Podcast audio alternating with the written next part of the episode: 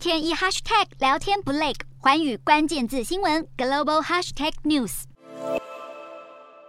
缅甸去年政变导致社会陷入动荡，而中国外交部长王毅在三号首度访问缅甸，呼吁军政府要与当地的反政府人士举行会谈，并期待他们能够理性协商，实现政治和解。好，由于缅甸军政府持续对当地的异议人士进行暴力镇压，难以平息的混乱局面让经济发展也陷入了瓶颈，进一步导致中国的商业利益受到冲击。因此，中国外长王毅在这次的缅甸行当中，就与缅甸外长进行了双边会谈。除了一致同意要加快推进中缅经济走廊的建设，更强调希望缅甸在政治与社会层面都能趋于稳定。